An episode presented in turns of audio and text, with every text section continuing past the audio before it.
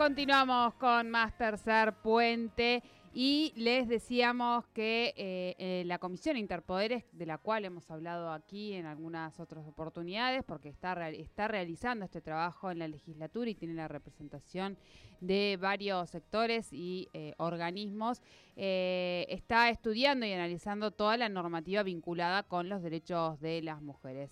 Bueno, en esos estudios, ahora lo que, uno de los datos que surge es que las perimetrales de las violaciones a las perimetrales en Neuquén Capital se duplicaron durante este año. Es un dato que eh, aseguró quien, con quién vamos a hablar en este momento, que es la vocal del Tribunal Superior de Justicia y quien preside esta comisión interpoderes, Soledad Llenari. ¿Cómo estás? Bienvenida a Tercer Puente. Jordi Sole te saludan.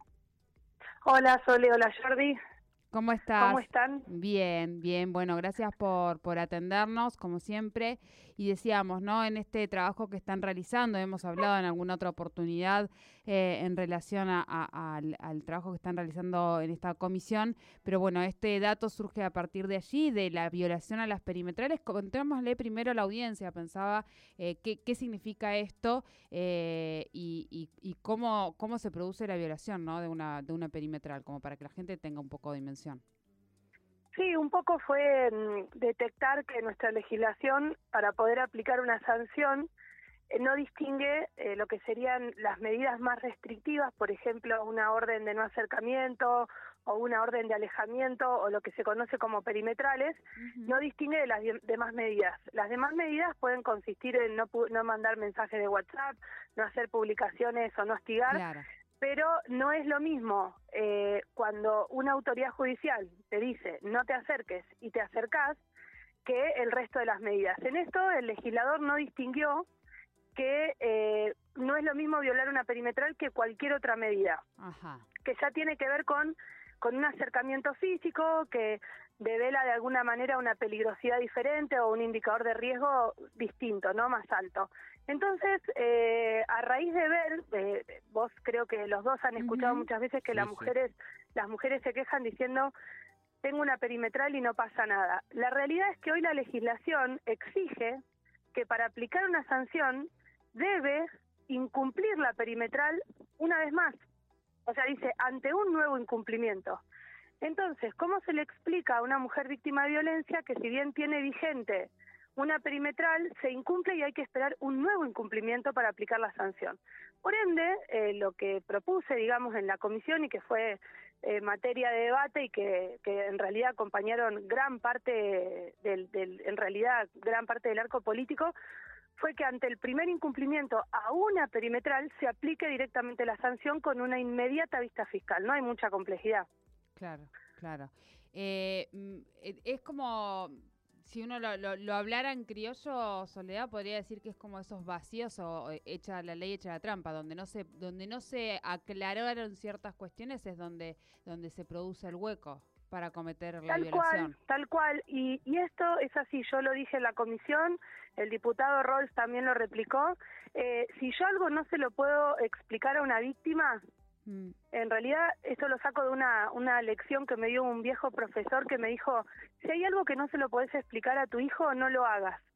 Esto es lo mismo. O sea, yo hice el paralelismo en la comisión, dije, ¿cómo le explicamos a una mujer víctima de violencia que el agresor que viola la perimetral hay que esperar una vez más para aplicarle una sanción?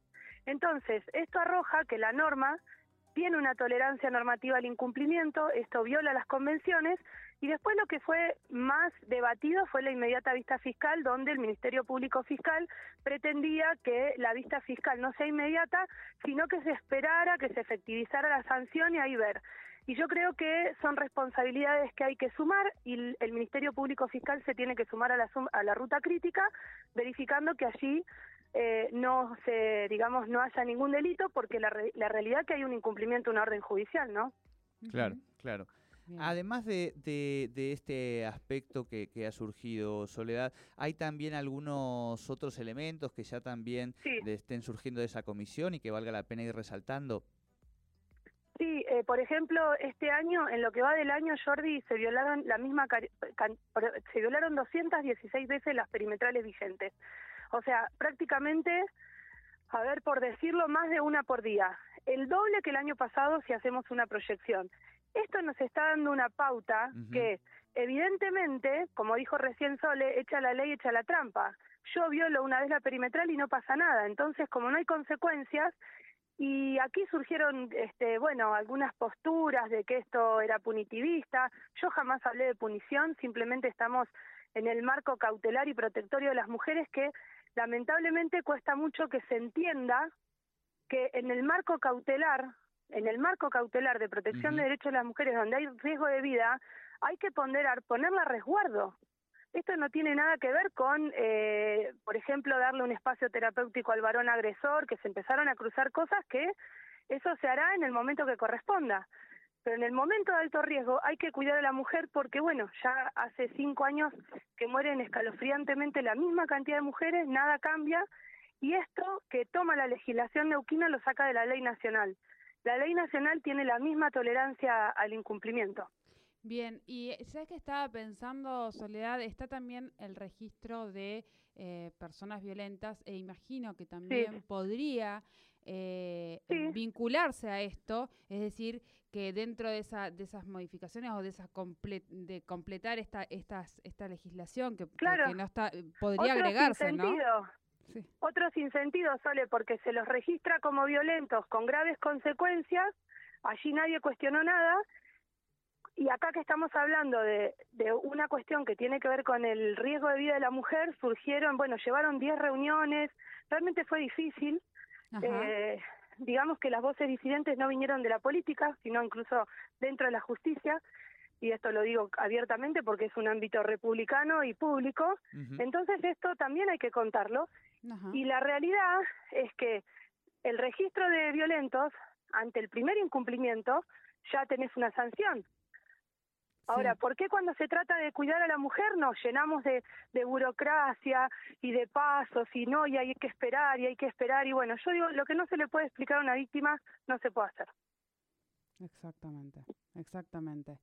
Eh, bueno, ha sido, ha sido realmente muy, muy con, con, con esto además que, que cerraste, Sole, me parece que ha sido muy ilustrativo lo que, lo que dijiste y creo que tiene que quedar claro, o sea, ¿no?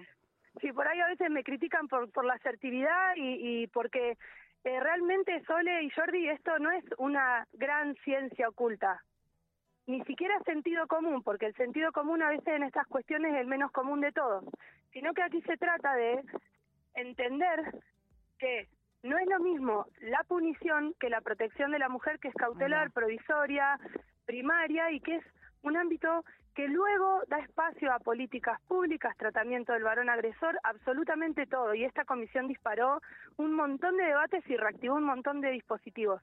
Pero la realidad hoy que la víctima, la víctima, la mujer víctima de violencia de género, en la legislación actual está desprotegida.